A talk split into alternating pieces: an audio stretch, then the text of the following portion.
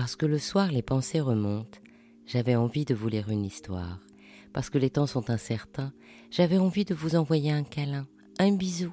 Alors je vous propose le bijou comme un bisou du soir.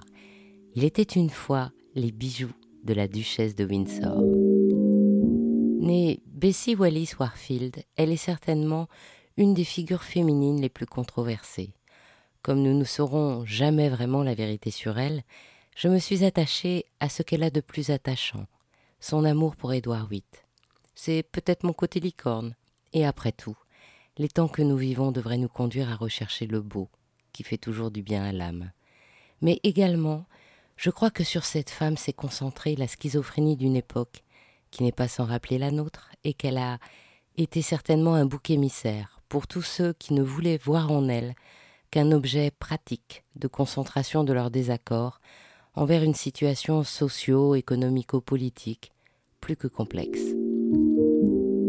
Wallis naît en 1896 d'un mariage obligé, puisque sa mère est enceinte, auquel la belle famille est opposée. Elle a quatre mois quand son père meurt. La famille de son père comme celle de sa mère sont aisées, ce sont des notables du Maryland, du sud des États-Unis. La vie aurait donc dû être douce. Mais la situation des femmes de l'époque fait qu'elles deviennent, la mère et la fille, non seulement dépendantes, mais sous la tutelle de la belle famille paternelle. C'est-à-dire que les études de Wallis sont financées, mais sa mère devra chercher une sécurité financière dans un autre mariage qu'elle trouvera et perdra à nouveau dans un second veuvage, et sera toujours obligée de travailler pour assumer son existence. Dans le contexte de l'époque, cela veut dire sous-louer ses chambres ou faire table d'hôte, car les femmes de son milieu ne savent pas travailler de leurs mains, et les femmes ne peuvent pas non plus prétendre à un emploi intellectuel. Les études de Wallis financées par son oncle paternel sont clairement un investissement. Elle entre à Oldfield School, qui est l'école de filles la plus chère de l'État et dont l'objectif pédagogique est de former les futures épouses d'hommes du grand monde. Donc, quand elle en sort en 1914, son objectif est logiquement de se marier. Elle épouse en 1916 Earl Winfield Spencer. Il est officier de marine, pionnier de l'aéronavale américaine, et en tant que commandant de l'US Pampanga, il l'emmène vivre en Chine.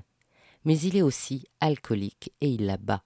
Quand le couple rentre aux États-Unis, il divorce en 1927. Sept mois plus tard, Wallis rencontre le dirigeant d'une grande entreprise de transport maritime, Ernest Aldrich Simpson, qu'elle épouse le 21 juillet 1928. En tant qu'épouse, sa vie est d'être décorative. Elle se doit d'être présente à des soirées et d'être élégante. C'est la vie à laquelle toute son histoire et toute son éducation l'a destinée. Né en 1894, le prince Édouard est fils de roi. Entouré de six frères et sœurs, il a combattu pendant la Première Guerre mondiale, il est séduisant, charmant, et comme tout héritier de la couronne, il fait des voyages officiels à travers l'Empire. Et comme tout jeune homme bien éduqué, il fréquente les femmes mariées. Dans la bonne société, tout le monde ferme les yeux sur les aventures extra-conjugales, puisque c'est l'approche d'une jeune fille sans intention de mariage qui est déshonorante pour les deux parties. Il est narcissique, un petit peu cyclotimique, mais cela n'inquiète personne. En 1929, il a installé sa maîtresse, la vicomtesse Thelma Furness, une américaine mariée à un aristocrate complaisant, dans sa résidence de Fort Belvedere, dans le parc du château de Windsor. Et c'est justement elle qui le place lors d'une soirée à côté de Wallis Simpson en 1931. Et puis ils vont se croiser jusqu'en 1934, où la maîtresse en titre s'absente plusieurs mois et demande à Wallis de s'occuper du prince. Ce rapprochement transforme leur relation. Édouard Foudel veut l'épouser.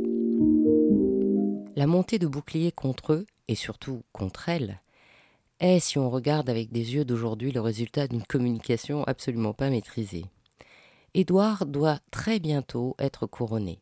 Wallis est en train de divorcer, et c'est seulement à ce moment que le peuple anglais découvre brutalement que le futur roi veut épouser une personne qui ne correspond pas du tout à l'image qu'ils ont d'une reine. Alors bien sûr, le Parlement se met aussi à protester, et les syndicats s'en mêlent pour faire bonne mesure.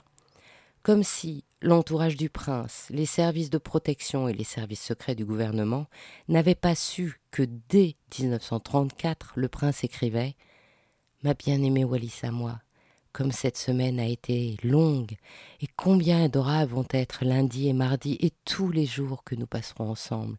Oh ma chérie, combien je vous aime, et plus, et plus. La suite est connue.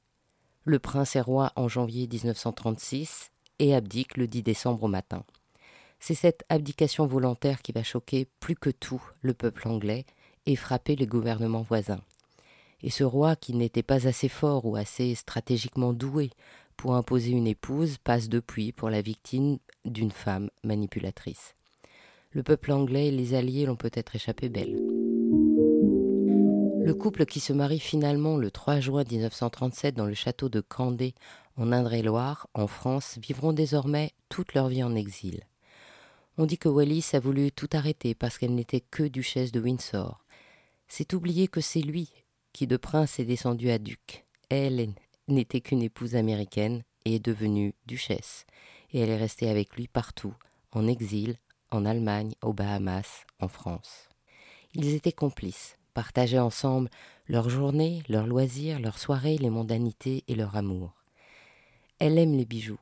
Édouard lui offre dès 1936, bien avant son divorce, un splendide bracelet de diamants et rubis Van Cleef Arpels, où il fait inscrire sur le fermoir All Tie, c'est-à-dire tenir bon. Puis il complétera ce cadeau par un splendide collier cravate en diamants et rubis, dont la partie centrale se compose d'une chute endrapée qui est amovible. À cette date, il commence à lui offrir des charmes en forme de croix qui s'accrochent à un bracelet de diamants quartier. C'est un des bijoux les plus intimes de leur relation, car chaque croix comporte un message apparent ou symbolique de leur vie. Chacune est d'une couleur différente en fonction des pierres qui la sertissent. La croix d'Egmarine exprime leur amour, l'émeraude une radiographie de Wallis, Derrière la platine, il lui déclare son amour en écrivant We are et en utilisant les initiales W et E en jeu de mots. Il fait inscrire Dieu garde le roi pour Wallis le 16 juillet 1936, après qu'il ait échappé à une tentative d'assassinat. Wallis aime le bleu. Pour leur mariage, Édouard lui offre un bracelet jarretière pavé de saphirs et de diamants Van Cleef Arpels qui porte l'inscription Pour notre contrat. Wallis est raffiné. Elle a un style très personnel auquel les couturiers s'adaptent. Elsa Schiaparelli crée pour elle le bleu Wallis et ses vêtements épurés mettent en valeur ses bijoux. Elle crée un art d'être où l'harmonie est le maître mot. Elle se part de saphir pour dîner dans sa salle à manger bleue, met des diamants jaunes dans la bibliothèque afin d'être en accord avec la chromatique du décor, une élégance qui ne peut que créer une atmosphère propre à apaiser Édouard. Elle s'entend très bien avec Jeanne Toussaint, la directrice haute joaillerie de quartier, qui imagine dès 1940 pour Wallis une broche en forme de flamant rose incrustée de diamants. Le ramage est orné d'émeraudes, de rubis et de saphirs carrés, et les pattes sont articulées. Jeanne Toussaint était surnommée la panthère. Depuis que de retour d'un voyage de Kenya, elle arborait un manteau léopard et dirigeait la création du bestiaire joaillier. Et Wallis lui suggère de réaliser une panthère. La première broche panthère pour la duchesse de Windsor est réalisée en 1948 et Wallis place à la ceinture ou sur son épaule la panthère pavée de diamants avec pelage de saphir et au regard de diamants jonquilles assise sur un gigantesque saphir de 152 carats qui attire tous les regards. En 1952, ce seront deux panthères souples qui s'enroulent autour des poignets qu'Édouard lui offrira. Une autre fois, le duc de Windsor apporte chez Cartier de magnifiques améthystes. Cartier y ajoutera des turquoises et créera le célèbre gorgerin qu'Édouard offrira à Wallis en 1947. C'est encore chez Cartier qu'il demandera de changer la monture de la bague de fiançailles pour célébrer les vingt années communes qui viennent de s'écouler, ensemble. Et quand il lui offre les célèbres trois anneaux entrelacés de Cartier, il y fait graver Darling Wallis. Elle a rencontré Suzanne Belperron et adore ses bijoux. Il lui commande pour Wallis une superbe parure de calcédoine au bleu si tendre, avec un collier orné d'une fleur en glyptique et diamant, deux bracelets et des boucles d'oreilles assorties. Et comme le bleu saphir lui va si bien, il lui trouve un saphir extraordinaire de 206 carats. Quand il lui offre un coffret à bijoux, il y fait inscrire pour Wallis d'Edouard 1949.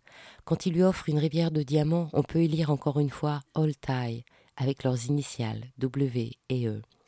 Pour leur 20e anniversaire de mariage, Edward offre à Wallis une broche en diamant en forme de cœur, surmontée d'une couronne d'or et de rubis, où deux X en rubis symbolisent des baisers et où les émeraudes entremêlent leurs initiales. En mai 1972, le duc de Windsor succombe à un cancer de la gorge. Wallis meurt en 1986.